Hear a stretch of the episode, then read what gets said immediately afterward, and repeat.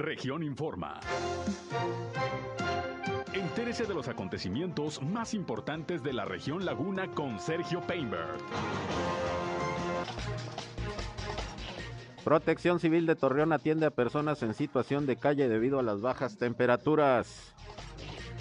Se reportan 231 casos más de COVID-19 en Durango. El Club Rotario de Torreón entregó prótesis a mujeres que han padecido cáncer de mama. Continuará el frío mañana en la comarca lagunera de acuerdo al reporte del Servicio Meteorológico de la Comisión Nacional del Agua. Esto es algo de lo más importante, de lo más relevante que le tengo de noticias, de información aquí en esta segunda emisión de Región Informa. Gracias como siempre por acompañarnos aquí a través de la señal del 103.5 de frecuencia modulada Región Radio, una estación más del Grupo Región, la Radio Grande de Coahuila. Acompáñenos, quédense con nosotros. Yo soy Sergio Peinbert, usted ya me conoce y estamos listos para informarles en este día bastante frío aquí en la comarca lagunera. Acompáñenos, quédense con nosotros. Vamos a la información. El clima.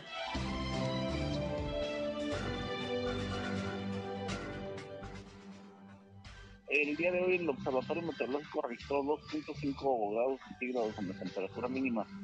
Eh, espera que continuemos con temperaturas mucho, muy frías. El día de hoy vamos a estar en las máximas entre los 14 y 16 grados centígrados. Sin embargo, el sistema frontal hasta el día de mañana es cuando va a presentar este, un poquito más intensidad.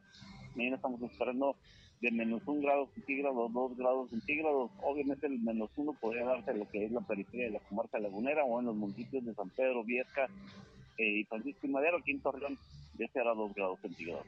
Ya el día domingo amanecemos con temperaturas de 4 o 5 grados centígrados y el lunes eh, se recuperan hasta los 6, 7 grados centígrados por la mañana.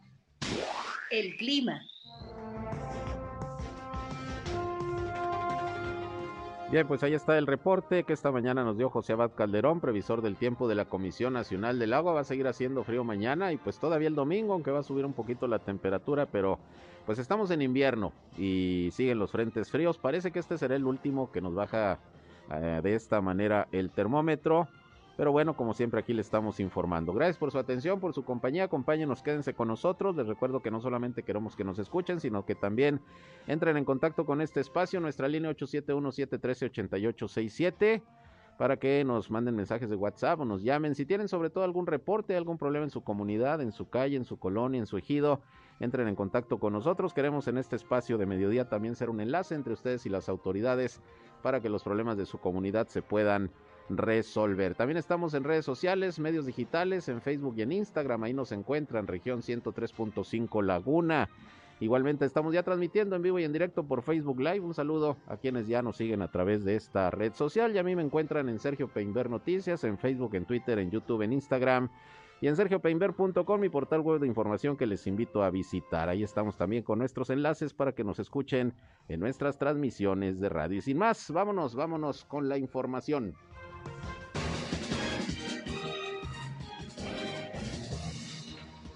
Bien, y para iniciar, déjenme, le doy la bienvenida aquí a cabina a Guillermo Martínez, presidente de la Cámara Nacional de la Industria Restaurantera aquí en la comarca lagunera. Vino previamente al programa de nuestro compañero Rejan, pero le pedí que se quedara unos minutos con nosotros, pues para que nos informe primero, pues cómo ve el año iniciando con el sector restaurantero. Ya nos habías comentado por ahí que complicado, difícil, eh, Memo. Y bueno, pues bienvenido. Gracias, Sergio. Gracias, por estar aquí con nosotros. Y pues con mucho gusto y saludo con gusto a tu auditorio. ¿Cómo empiezan el año? A ver, platícanos. ¿Complicado? ¿El limón por los cielos? Sí. La, inflación, a ver.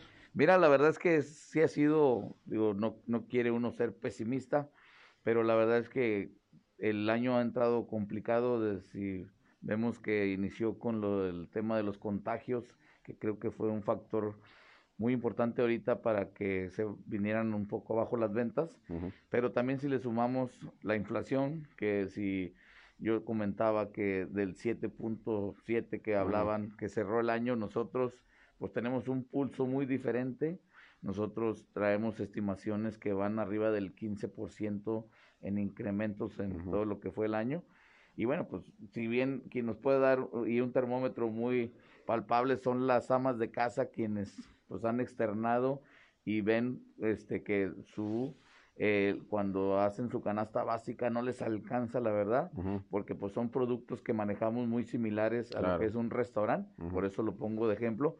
Y si le sumas lo del limón, que también se disparó arriba del 500%, entonces viene a pegarnos muy duro, este, muy fuertemente en lo que son nuestros costos y lo que son las utilidades. ¿Por qué ¿no? sube tanto el limón? ¿Tienen ustedes datos? ¿Falta producción o, o qué sucede? Mira, la verdad que se oyen muchos temas desde que pues están, este, que sí hay huertas de limón en las que pues no han, no han salido, que porque se tiene que pagar un derecho de piso y que esto todo al final de cuentas viene y se encarece este producto, pero creo que también este pues ha sido parte de todo lo que ha sido el proceso de donde no hay este pues proyectos en los que pues haya más competencia porque aquí pues siempre es la oferta y la demanda es la que hace que un producto pues incremente o baje de precio y la verdad que no hay tantas opciones y se ha venido encareciendo este producto que son las zonas como la de Michoacán en los donde se da la mayor producción y en donde pues se supone que tienen ahí controlado esa, esa producción y al encarecerse pues se vino realmente con precios exorbitantes en los que bueno pues hubo incluso establecimientos que prefirieron pues ya no tenerlo ¿verdad? Sí, sí, sí, nos ha tocado ir a restaurantes que, por ejemplo, eh, generalmente, por ejemplo, lo- donde tienen buffet o cuestiones así para que tú te sirvas y siempre había limones y ahorita no hay no limones. es que definitivamente es un producto o que- se los tienes que pedir y te dan un limoncito nada más, en fin, ¿no? Y es que aparte que se encareció, digo, también obviamente pues el precio se vuelve inalcanzable para varios establecimientos. No, y además ni cómo subir usted los precios también, Sí, no. porque si no, menos gente va. Es que es otra cosa que nosotros siempre en el ramo restaurantero, pues cuando subes y- o incrementas tus precios o tus precios del menú, pues la gente lo primero que corta cuando se presenta la situación de que hay este una inflación, pues lo primero que corta son las salidas y las salidas son pues obviamente a, a restaurantes, ¿no? Claro, ahora Guillermo, eh, hablabas de la pandemia, eh, ¿cómo les ha pegado la pandemia, eh, sobre todo en este mes, mes de enero, que ha sido el más complicado con, con los contagios? Con los ¿no? contagios, sí, fíjate que al final de cuentas la gente también se resguarda y, y pues obviamente baja la afluencia de comensales en los establecimientos, es algo que ya resentimos. O también, digo, mencionar que sube un poco el, el incrementa la venta por los servicios de, de las diferentes plataformas y el servicio a domicilio, pero no, nunca va a ser igual en el que pues llega siempre los comensales porque es una derrama diferente, porque pues ya hacen sobremesa y se, las cuentas ayudan un poco más al ingreso de, de las ventas, ¿no? Entonces, pero sí nos ha afectado, andamos sobre un 30% abajo de como deberíamos de andar. No, y aparte la comida para llevar, pues también ustedes le invierten, porque el recipiente, la bolsita, Sí, nos, pe- pega porque ¿no? es, es un producto en el que pues no tenemos, digo, ya muchos hemos ido adaptando este, estos costos, pues tratando de ver cómo, cómo podemos aminorar el impacto que nos pega en nuestros costos y hemos tenido la necesidad de cómo poder cobrar eso- esos implementos que usamos para los servicios a domicilio. Claro. Ahora, regresando al tema de los contagios, me imagino que bastante personal que ha tenido que faltar, ¿no? Bueno, mira, pues en ese, en ese sentido también nos ha pegado bastante porque, bueno, de una sucursal que es manejar a 20, 20 Ujú. personas, se ha, se ha contagiado cerca del 20 al 30% del personal. Es- Esto lo que hace es que las personas que quedan, pues se tienen que doblar y esto, pues, es pagar la pagar. incapacidad y pagar también el turno que se está dobleteando el personal. Entonces, la verdad que ha sido un mes algo complejo y pues esperemos que pues mejore la situación. ¿no? Ahora, eh, siguen con los protocolos sanitarios. Sí. ¿Qué aforo tienen ahorita todavía? Nosotros tenemos autorizado? ahorita todavía del, todo el aforo que se ha permitido se ha permitido desde el año pasado, que es del 75%, Ujú. pero bueno, pues ahora también en las reuniones con el subcomité lo que nos han pedido es redoblar la, los protocolos, hacer este un refuerzo en cuanto a las medidas y la verdad que digo, nosotros lo hemos seguido haciendo y pues sabemos que no ha sido un factor de contagio lo que son lo- los restaurantes, ¿no? Ujú. Sí, es lo que dicen las autoridades. Realmente, es. restaurantes como tal, no, no, no, no hay posibilidades de. Así es, no, no hemos sido contagio, señalados ¿no? en ese sentido. Ahora, ¿cómo están los operativos? Me imagino que, que sigue bastante vigilancia, porque se anunció que, que si bien la actividad económica no se iba a cerrar, pero sí a reforzar la vigilancia para que se cumplan los protocolos. Sí, Sobre la verdad todo que- en restaurantes, lugares públicos. Sí, hemos tenido la, la visita más frecuente en los diferentes establecimientos de tanto del sector salud, de diferentes dependencias que, que forman parte de esta vigilancia Ujú. y en las que, bueno, pues los señalamientos creo que han sido mínimos.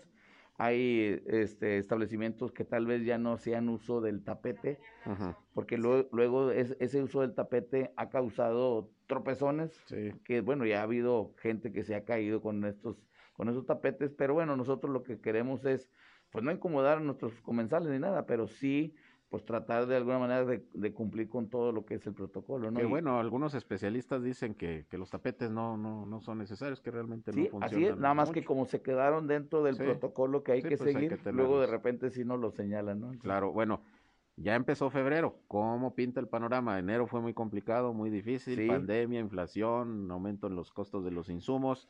¿Qué esperan para febrero? Porque ya viene pues un día bueno, ¿no? Que ya es el 14 de febrero. Sí, mira, la verdad es que queremos también, como te decía, no ser tan pesimistas, queremos ver con optimismo también que ya eh, este inicio de febrero va a ir mejorando, aunque por ejemplo este fin de semana sí nos va a pegar un poco, Pues sí, el nos frío. va a afectar el frío, porque pues, como ahorita lo comentabas tú, pues es la, es una jornada invernal que, que, que baja la temperatura, en la que no había llegado así a estos, a estos grados. Y bueno, pero febrero creo que va a ser un mes bueno. El 14 de febrero es de las mejores ventas de que se presentan en el año y así, así lo haremos de tener. Y bueno, y pues nosotros siempre buscamos el cómo ofertar o cómo vender este, de diferentes, hay diferentes estrategias, hay negocios que se prestan para hacer un convivio familiar, hay, hay negocios que se prestan para hacer un convivio en parejas, que es lo que más este, buscan en ese día, pero creo que todos también estamos viendo siempre la estrategia de cómo vender y cómo llegue- que se llenen nuestros establecimientos, obviamente con el aforo permitido. ¿no? ¿Cuáles son las fechas más, más buenas para los restaurantes? 14 de Nosotros- febrero, 10 de Sí, mayo. El mejor, el mejor día del año es el 10 El de, 10 de mayo. mayo. Sí, definitivamente. Pero el 14 de febrero es bueno. Y obviamente, pues el mes de diciembre, las fechas importantes, Ujú. este también siempre son buenas fechas para nosotros. Ayer anunciaba la Oficina de Convenciones y Visitantes que hay programados, ya amarrados, por lo menos 45 eventos en la laguna, sobre todo en Torreón, congresos, convenciones, Sí. eh, eventos deportivos, en fin, que van a generar pues asistencia de una buena cantidad de, de visitantes a la laguna. Esto pues le, le- le favorece, ¿no? Al, al restaurantero. Sí, la verdad que fíjate que ahorita que comentas eso en la presentación, pues nosotros estuvimos ahí como Canirac, porque también nosotros, dentro de todos estos eventos que presentó la OCB, nosotros participamos con tres eventos en los que se genera precisamente que vengan visitantes de fuera, digo, así como lo, como lo es los demás eventos, y también pues nosotros como parte de la cadena de valor que estamos participando, siempre es, de nuestro interés el que pues cuando vengan visitantes pues que se lleven también una satisfacción al visitar los diferentes restaurantes que hay en la laguna. ¿no? Claro.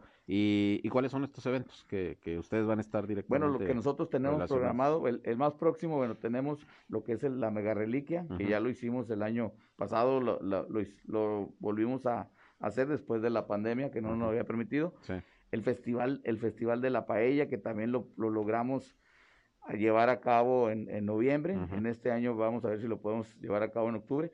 Y en octubre también tenemos lo que es el Oktoberfest, que ya teníamos cinco años consecutivos haciéndolo y por obvios temas de la pandemia los tuvimos que posponer los dos años, lo que fue el 2020 y 2021. Ujú. Y en este año creo que sí vamos a poder llevarlo a cabo.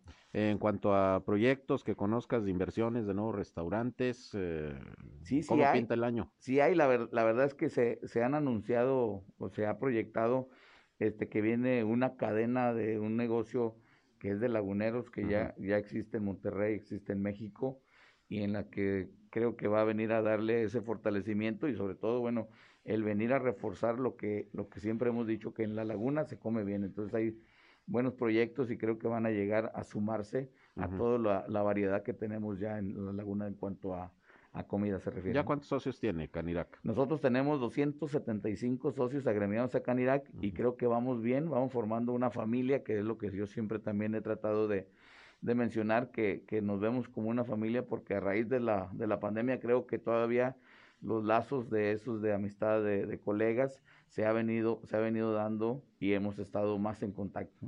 Ahora, esos son los socios de Canirac, pero en la laguna, ¿cuántos restaurantes Pues mira, registrados? Este, según los datos que había del INEGI en el, en el 2019, este, se hablaba de que había 1.500 establecimientos con una licencia de funcionamiento y en- lo hablamos de todo lo que es la comarca lagunera. Pero bueno, pues sí, restaurantes afiliados a Canidad hay 270. Sabemos que hay unos restaurantes que son pequeños que por a lo mejor por su, por su dinámica no se agremian, pero aquí en Canidad estamos nosotros abiertos a, a recibir a cualquiera de que tenga cinco empleados, no importa. Claro. La verdad que esto- de lo que se trata es de que se acerquen a la Cámara, de que vean la- todas las opciones que tiene la Cámara que puede apoyar también a, nos- a sus agremiados, ¿no? La laguna es una zona fuerte gastronómicamente hablando, no solamente por el número de, de negocios, sino por la variedad de, de la comida que aquí se elabora, prácticamente de todo el mundo, ¿no? Definitivamente, fíjate que es algo, un comentario que sí lo, lo comentas y quiero sumar que de veras en la, en la laguna hay gastronomía internacional y estamos al, al nivel de cualquier, de cualquier parte de la ciudad o de México. Es decir, tenemos la gastronomía que cuando vienen nuestros visitantes se llevan una satisfacción y reconocen de que hay, hay establecimientos que tienen una gastronomía muy destacada. ¿eh?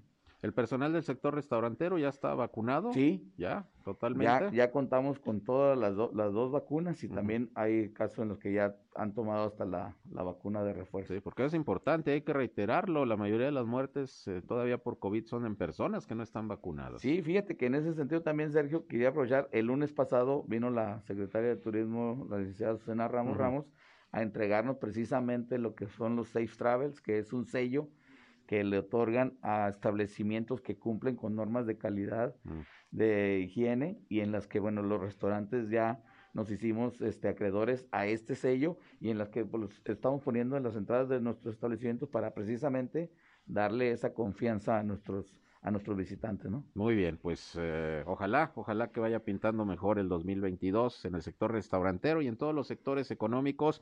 Y pues como siempre, vamos a estarle dando el seguimiento debido. ¿Algo que quieras agregar, Memo? Pues nada, nada más decirle a la gente, sí, que su participación es muy importante, pero que también tenga la, la certeza y la seguridad que nosotros, de parte del gremio restaurantero, estamos muy comprometidos para cuidar primero que nada su salud y que cuando asista a cualquier establecimiento tenga la confianza de que estamos siguiendo todos los protocolos. Muy bien, pues muchas gracias. Es Guillermo Gracias. Martínez, presidente de la Cámara de la Industria Restaurantera aquí en la Laguna La Canirá, que bueno, nos hizo el favor de quedarse unos minutitos para platicar en este, gusto. en este espacio de cómo pinta el año en el área de los restaurantes aquí en La Laguna. Vamos a una pausa y regresamos. Continuamos aquí con más información en Región Informa. Son las 13 horas, una ya con 20 minutos. Volvemos. ¿Qué onda?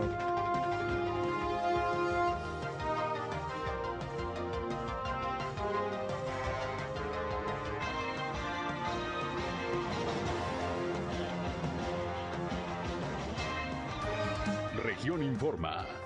Ya volvemos. Al aire, región 103.5. Continuamos en Región Informa.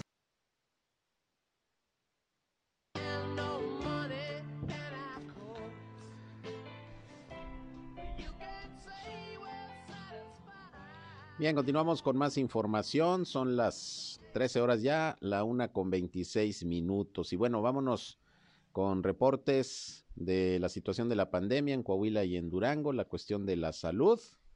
Y en unos momentos le transmito pues cómo andan las cosas también con el tema del frío los operativos que se están desarrollando, sobre todo para proteger a la población de estas bajas temperaturas en la laguna y en la comarca lagunera. En el caso de Durango, que ya emitió el reporte esta mañana sobre la situación del COVID, está informando de 231 nuevos casos. Han venido ya a la baja, ya están apareciendo diariamente menos casos. En eh, Durango ya lo había informado esto el propio gobernador, hoy se reportan 231. Lamentablemente también hay siete defunciones y bueno, con estas cifras Durango está llegando a 63.072 casos confirmados de COVID-19 desde que inició la pandemia y son 3.226 los fallecidos. Esas son las defunciones acumuladas también hasta este momento en lo que va de la emergencia sanitaria. Y le decía que sí, efectivamente se empieza a notar una reducción en los contagios. Durango llegó a tener más de 600, 700 casos diarios hace algunos días, los primeros días de enero. Y ahorita pues hay una, una baja, lo cual ya es alentador. También ha bajado el nivel de hospitalización y el número de fallecimientos. Sin embargo, pues todavía hay hospitalizados, todavía está falleciendo gente, sobre todo que no se ha vacunado. Ayer el secretario de Salud de Durango decía que más del 80% de, de las personas que han perdido la vida por contagio de COVID eh, no estaban vacunadas, de ahí la importancia pues de la inoculación. No lo echen saco roto y si no se ha vacunado, pues acuda. Ya viene la, la inoculación para rezagados eh, en la comarca lagunera de Durango y ya comenzó ayer también aquí en la ciudad de Torreón. Ayer se anunció que a partir del 9 de febrero y prácticamente durante todo el mes, en el caso, por ejemplo, de la Laguna de Durango, eh, perdón, en Gómez Palacio se va a establecer un módulo en la expoferia para atender a todos los rezagados, los que no se han aplicado ni la primera dosis, ahí van a poder ya eh, aplicarse la, la vacuna. Y en el caso de Torreón, también a partir de ayer y durante todo el mes, en el Hospital General se estará recibiendo a todas aquellas personas que no se han vacunado, que no han recibido la primera dosis o la segunda, y para los que ya cumplan por lo menos cuatro meses de haber completado su esquema de vacunación mayores de 40 años, también ya se les va a poder aplicar la dosis de refuerzo. Además, hoy continúa también la aplicación de la dosis de Pfizer para los uh, jóvenes, los chavitos, las chavitas, precisamente de 14 y 15 años de edad, que por cierto hoy el director del Hospital General fue entrevistado por mi compañero Víctor eh, Barrón y habló precisamente de, de, cómo va este proceso de vacunación ahí en el Hospital General. Y bueno, pues a los que les tocaba en estos días, lamentablemente les tocó frío, aguantarse un poquito. Y, lo bueno es que en el caso de, de, los menores de 14 a 15 años de edad, bueno, pueden acudir en vehículo al Hospital General y si no, a la unidad deportiva en el gimnasio auditorio, que bueno, pues se está tratando de, de no mantener a la gente afuera esperando por las condiciones climatológicas. Entonces, pues ahí van estos procesos de vacunación por parte de las autoridades y precisamente vamos a escuchar eh, algo que comentó precisamente sobre esta vacunación ahí en el Hospital General el doctor Jorge Luis eh, Cortés, quien es precisamente el titular el director de esta dependencia. Fue entrevistado por mi compañero Víctor Barrón. Vamos a escuchar lo que dijo. El día de ayer empezamos eh, en la, el proceso de vacunación en dos modalidades, AstraZeneca para 40 y, y mayores, en primeras dosis, segundas dosis y rezagados, en el caso de que hubiera algún, algún, algún rezagado y otro para el refuerzo y por ahí este, se inició el día de ayer. Nosotros el día de ayer con vacuna AstraZeneca se aplicaron 790 dosis, 412 hombres y 378 mujeres. Y para niños, que fue la Pfizer, o los jóvenes, fueron 362 hombres, 370 mujeres, un total de 732 dosis Pfizer. Vamos a, a continuar con estos esquemas el día de hoy sábado y domingo se suspende y el lunes, que es festivo, vamos a, a, estar vacunando también ese día hasta el día 14, que son las, las indicaciones. Y ya... Bien, pues así va la vacunación, ahí en el Hospital General concretamente, ahí se está vacunando tanto a los eh, jovencitos, jovencitas de 14 y 15 años, como también a los rezagados de primera, segunda dosis, o los que, perdón, o a los que ya les decía les corresponde la vacuna de refuerzo, que tengan por lo menos ya cuatro meses de que se han aplicado la última dosis del esquema de vacunación y que tengan arriba de 40 años. Así va pues el proceso de vacunación aquí en la comarca lagunera. Insistimos, no lo echen saco roto, es muy importante que se vacune, es sin duda el mecanismo más efectivo en estos momentos para, para que no nos dé un contagio con consecuencias graves que nos lleve a la hospitalización o incluso, incluso a la muerte. Así las cosas, vámonos con el tema del frío, porque, bueno, pues ya escucharon ustedes a José Abad Calderón, previsor del tiempo de la Comisión Nacional del Agua, y amanecimos a poquito más de dos grados centígrados eh, aquí en la zona metropolitana de la comarca lagunera. Déjeme decirle que se esperaba menor temperatura, entre 0 y 1 grados, que la verdad pues no es mucha diferencia, pero bueno, amanecimos a 2 grados y fue subiendo un poquito hasta los 3 grados, 4 grados. Pero se siente mucho frío, sobre todo el aire. Esto es producto del Frente Frío número 28, que va asociado también con una tormenta invernal y que ha bajado la temperatura en buena parte del norte de la República, no solamente en Coahuila, también en Durango, donde se están reportando temperaturas muy, muy bajas. Ahorita le doy el reporte. Pero bueno, por ejemplo, eh, allá en Gómez Palacio, precisamente la Dirección de Protección Civil y Bomberos ante la presencia del Frente Frío número 28 aquí en la comarca lagunera, recomienda extremar cuidados a la población. Desde este viernes se registraron pues las temperaturas más bajas en lo que va de esta temporada invernal y van a continuar todo el fin de semana como ya, ya lo ha reportado el servicio meteorológico. Eh, según Protección Civil, de Gómez Palacio, le decía, pues también reportó una temperatura mínima de 2 grados centígrados, pero con sensación térmica de 0 grados centígrados. Y para este sábado, de hecho, se va a sentir más frío, hasta menos un grado. Es lo que se espera el día de mañana, sobre todo en la zona metropolitana de La Laguna. En la periferia, pues se puede sentir un poquito más, según nos decía José Abad Calderón, previsor del tiempo de la Comisión Nacional del Agua, y vamos a alcanzar una temperatura máxima de 15 grados centígrados. Y bueno, el ayuntamiento de de Gómez Palacio. Eh, recuerda que hay diferentes albergues en donde se está apoyando a las personas que requieran resguardo para pasar estas bajas temperaturas y bueno, pues a la población en general se le recomienda tomar precauciones como abrigarse muy bien, si no es necesario salir a la calle, pues mejor quedarse en casa eh, tener mucho cuidado con el uso de los calentadores eléctricos o de gas, evitar en la medida de lo posible encender braseros y anafres al interior de las viviendas. Ayer les reporté un incendio en una vivienda precisamente de Gómez Palacio, en donde encendieron una fogata dentro de la propia vivienda para generar calor, se salió de control y pues se quemó gran parte de la vivienda. Afortunadamente no, no hubo daños personales, la, la familia logró,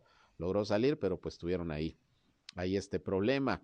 Y no solamente son los incendios, hay riesgo de, intoxicación también para quienes utilicen pues, los anafres o este tipo de mecanismos para generar calor. Esto es lo que está informando precisamente el gobierno municipal de Gómez Palacio en materia de protección civil, que bueno, también se están haciendo recorridos por eh, diferentes puntos de la ciudad para eh, llevar a personas en situación de calle, en situación vulnerable, a los albergues que están dispuestos precisamente en aquella ciudad. Hay un albergue, por ejemplo, en la expoferia de Gómez Palacio que está totalmente habilitado. También hay albergues temporales del DIF, eh, como el DIF Jornalero, que está en el fraccionamiento Campanario y también en el Auditorio Centenario, eh, en la feria Gómez Palatina. Ahí también hay un, hay un albergue. Si usted eh, observa alguna persona que requiera de resguardo, que esté en situación de calle, algún indigente, en fin, puede reportarlo a 911 o al siguiente eh, teléfono, en el caso de Gómez Palacio, que es el 871-714-0231,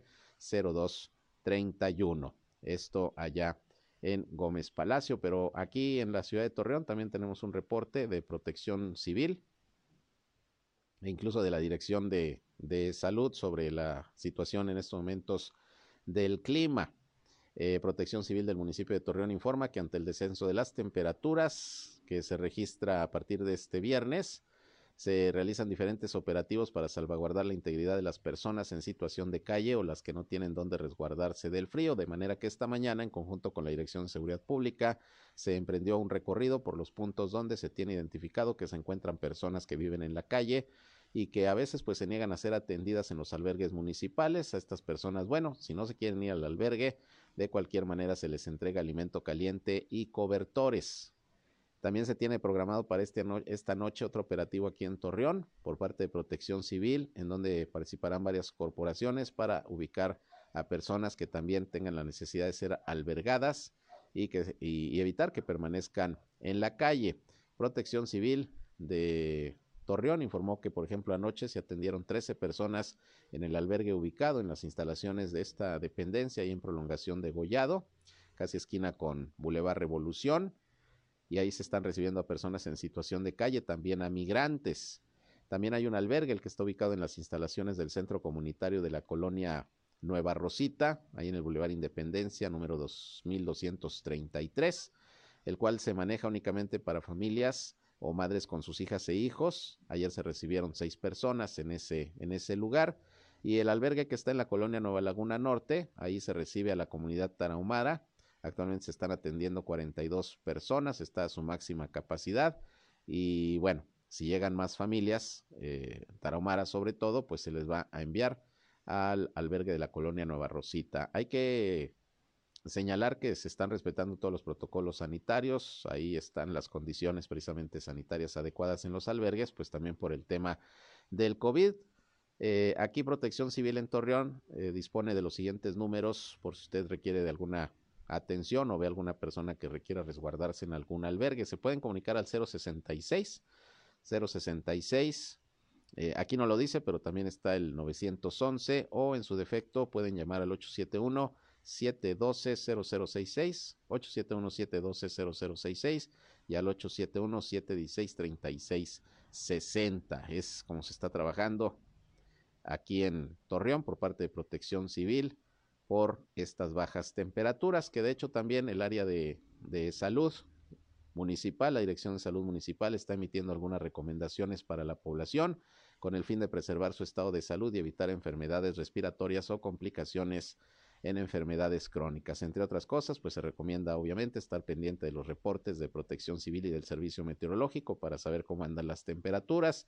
También hay que tomar en cuenta que es necesario evitar las filtraciones de aire frío en las viviendas para poder conservar una temperatura adecuada, porque luego ya ve que las casas se ponen heladas. A veces, aunque cierre uno las ventanas y, y, tratar de resguardarse lo mejor posible, de todas maneras se enfrían las casas terriblemente y por eso eh, es necesario pues andar bien abrigado. Eh, también eh, señala la Dirección de Salud que hay que abrigarse adecuadamente, usar guantes, gorros, bufandas, salir a calle estrictamente para lo indispensable. Hay que tratar de evitar respirar por la boca, ya que la nariz cumple una función muy importante. Fíjese que aquí sí sirve mucho el cubrebocas.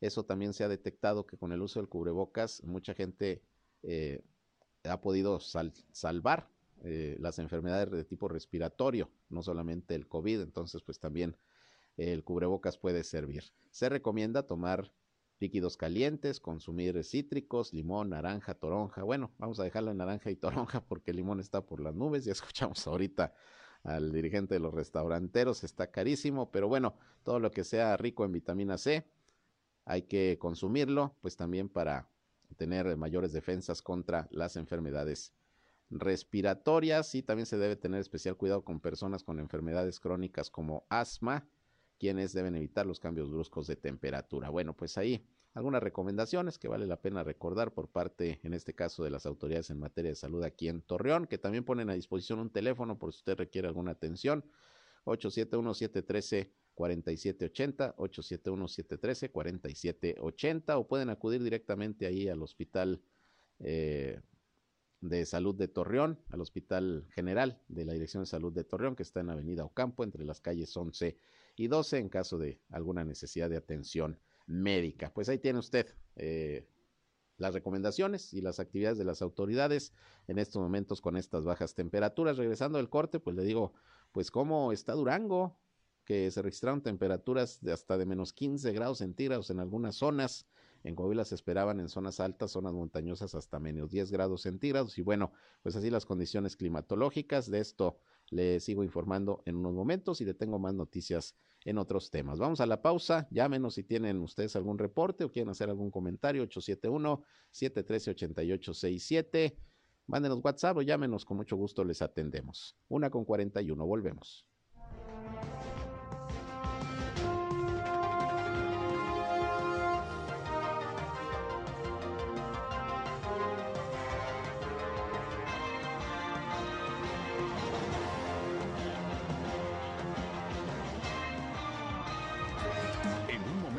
Regresamos a Región Informa.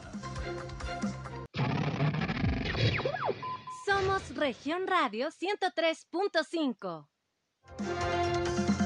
Regresamos a Región Informa.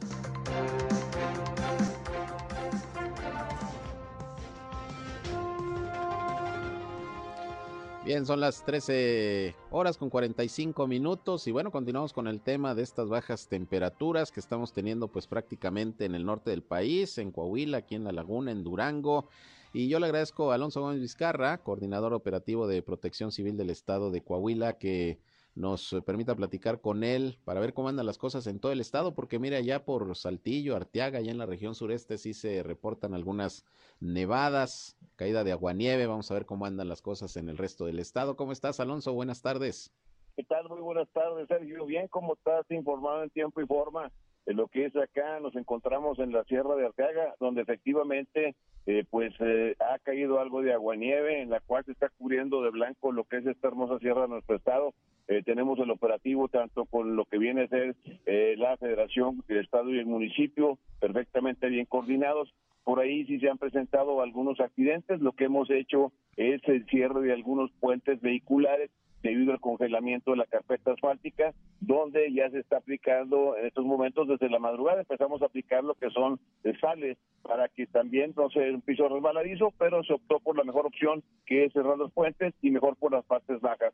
Y lo que concierne en cuanto a las temperaturas en este momento, te digo que me encuentro a una temperatura de menos 3 grados, es lo que marca el termómetro aquí en el eh, valle. Apenas vamos a subir lo que es la Sierra de Arteaga, mm. aquí por Pirios, y en el cual pues sí hay eh, bastante, bastante frío el que se siente y sobre todo más el aire gélido lo que esperamos nosotros en las próximas horas, Sergio, en lo que viene a ser nuestro estado de Coahuila, eh, que este sistema frontal, eh, que es el número 28 de la temporada de 54, este 28 sería el más fuerte de la temporada, según lo ha manifestado y dicho así Comisión Nacional del Agua, y en el cual se ha robustecido con lo que viene a ser la quinta tormenta invernal. Para lo que nos depara en las próximas 24 horas y lo que también es allá en la región lagunera, les decimos que la temperatura que oscilará, sobre todo en las próximas horas, irá disminuyendo la temperatura para que en la noche más tenga en la región eh, en los cero grados y amanecerían entre menos dos grados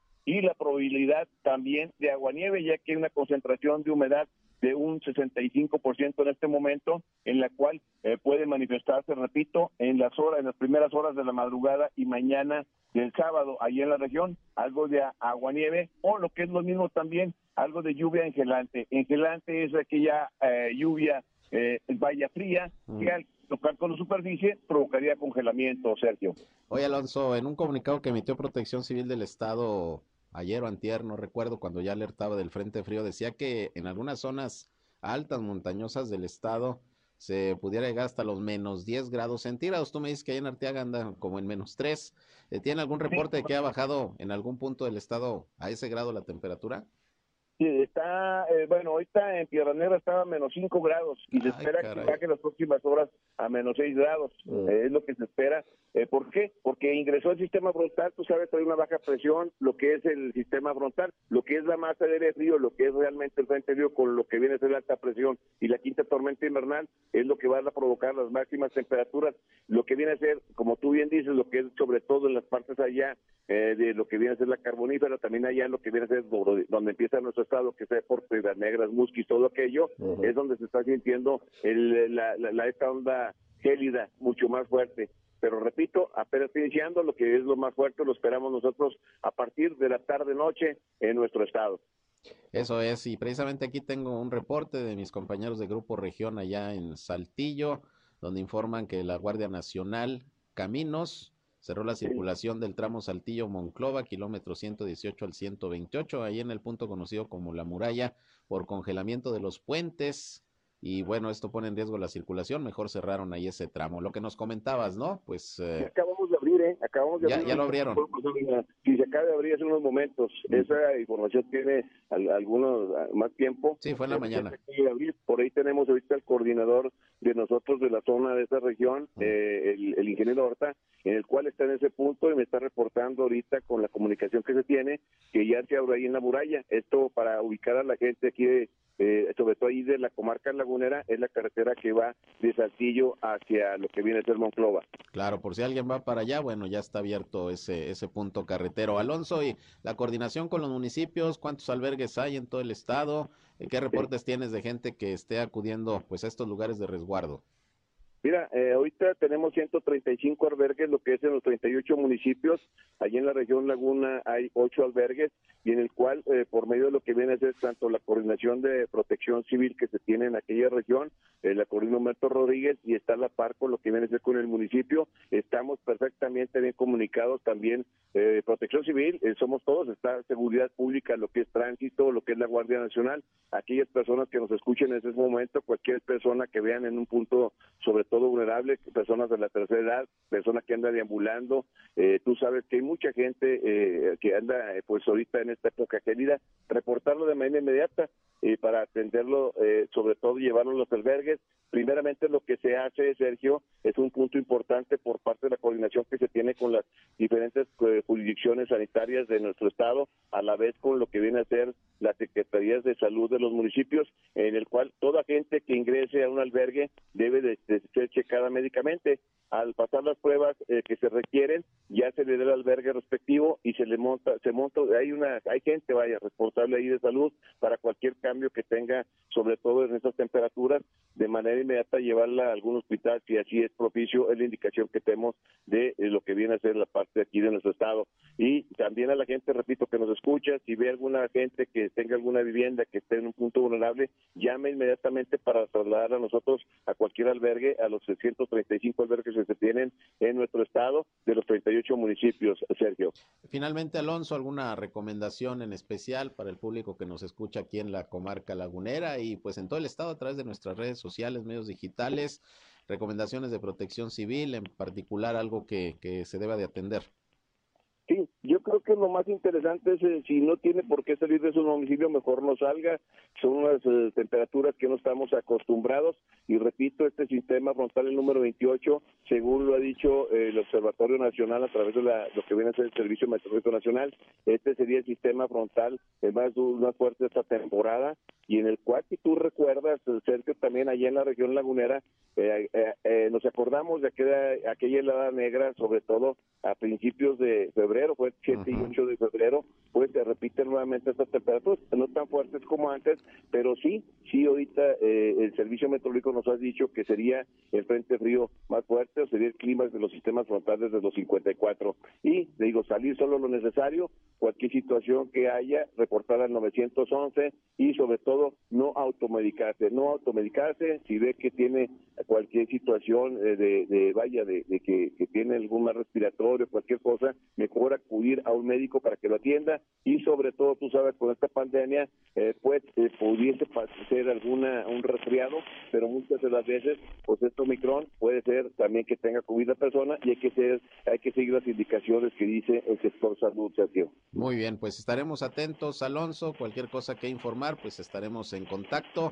Eh, con protección civil, contigo en particular, pues para, para que la gente esté con conocimiento de la información y cómo se van presentando estas condiciones que van a prevalecer por lo menos todo el fin de semana, ¿no? Todo el fin de semana, todo el fin de semana van a ser estas temperaturas mucho, muy bajas. Lo más fuerte sería, repito, mañana sábado y lo que es domingo, pero no hay que bajar la guardia ya que ya se visora otro sistema frontal en el cual afectará la próxima semana, inclusive no se descarta la posibilidad de precipitaciones. Muy bien, pues estaremos atentos, Alonso. Gracias, eh, como siempre, por la información, por contestarnos la llamada y por eh, dar eh, eh, toda esta difusión de lo que está haciendo Protección Civil en estas condiciones climatológicas aquí en Coahuila. Muchas gracias. Buenas tardes, hasta pronto. Gracias, buenas tardes. Alonso Gómez Vizcarra, coordinador operativo de Protección Civil en Coahuila. Pues así las cosas con esta onda gélida. Y sí, lo que comentaba Alonso Gómez Vizcarra, precisamente en este inicio del mes de febrero se están cumpliendo 11 años de aquella helada negra que prácticamente paralizó a la laguna, pero a buena parte del estado y de la zona norte del país. Yo recuerdo que en aquel tiempo estaba yo en Saltillo y llegamos a temperaturas hasta de menos 16 grados centígrados, tronaron todas las tuberías de agua, un problema para, para generar calor, se acababa el gas, es más, se congelaba el gas. Aquí recuerdo que en Torreón, en la laguna, se llegó hasta menos 13, menos 14 grados centígrados. Tremenda aquella llamada helada negra, donde pues las temperaturas, además de tronar tuberías, congelar el gas, pues eh, también acabó con buena parte de la eh, vegetación aquí en la comarca lagunera. Bueno, recordamos aquella temporada y otras nevadas que ha habido precisamente aquí en nuestra región, como aquella de 1997, un 12 de diciembre, recuerdo muy bien, 12 de diciembre, una nevada también aquí en la comarca lagunera. Y bueno, pues el frío así llega. De repente estamos todavía en el invierno, en la temporada invernal. Y la recomendación ahí está, seguirse cuidando, eh, evitar los cambios bruscos de temperatura. Y mire, afortunadamente es fin de semana, si no tiene a qué salir, sobre todo lo que es ya sábado, domingo, mejor quédese en casita y póngase a ver la tele, películas, eh, lo que usted desee, pero pues de preferencia no salir para evitar cualquier inconveniente. Bien, antes de despedirme, que por cierto, eh, le reitero que a partir de hoy, por disposiciones del Instituto Nacional Electoral, hay, hay veda electoral ¿Qué significa eso? Que los medios de comunicación no podemos transmitir eh, ninguna información de gobierno, salvo cuestiones de protección civil, cuestiones de seguridad, cuestiones de salud, cuestiones de turismo. Fuera de eso, eh, pues va a haber veda de, información gubernamental desde hoy hasta el 10 de abril, imagínese usted. Y en Durango va a estar peor porque empieza la veda, esto es por la, el asunto de la Consulta para la revocación del mandato. Eh, se establece esta veda hasta el 10 de abril. Y le digo, pero en Durango va a estar peor porque empieza ahorita la veda por la revocación del mandato y luego va a empezar la veda electoral por las elecciones también en abril. Entonces, pues ahí sí, lamentablemente nos pega los medios de comunicación esto de no poder hacer entrevistas y no poder informar de, de, la labor sobre todo de gobierno, de las entidades públicas, pero bueno, son las disposiciones, salvo, repito, en estas áreas que le comento, se puede brindar la información, en otras, pues no, va a estar eh, la autoridad en sus tres niveles, pues sin poder realmente informar de programas, proyectos, obras eh, y todo lo que diariamente hacen los gobiernos municipales, estatales y el gobierno federal, aunque eso sí, la mañanera va a continuar, ahí sí no, no, no hay SAFIS, pero así están las cosas. Bueno, rápidamente nada más le comento que bajan los contagios en Coahuila, hay un número menor todavía el día de hoy con relación al de ayer. Hoy se reportan 653 contagios. Lamentablemente sí, todavía 33 defunciones. Han aumentado las defunciones, lamentablemente. Y fíjese que una buena parte son allá en Saltillo.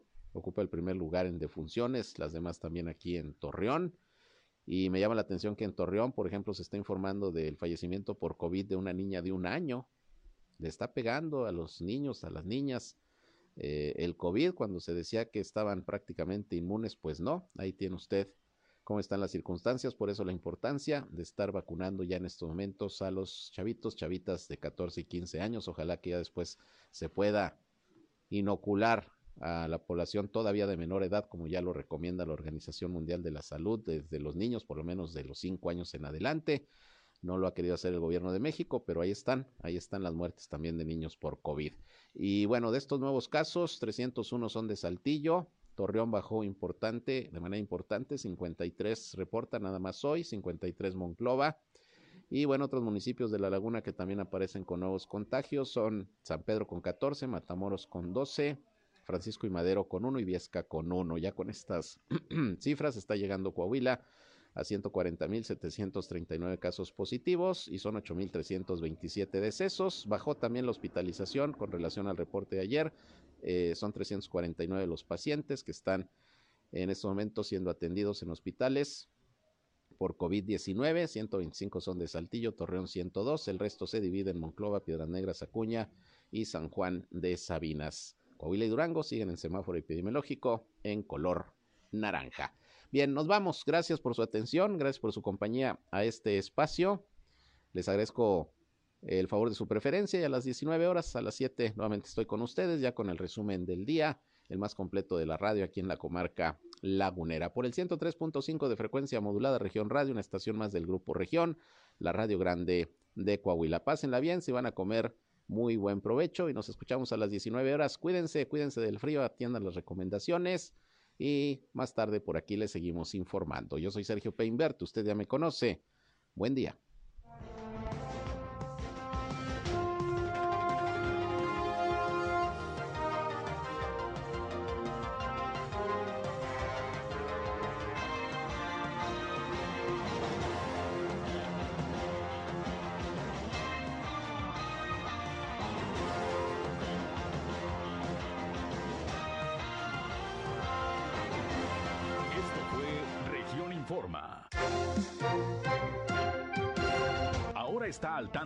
Los acontecimientos más relevantes. Lo esperamos en la próxima emisión.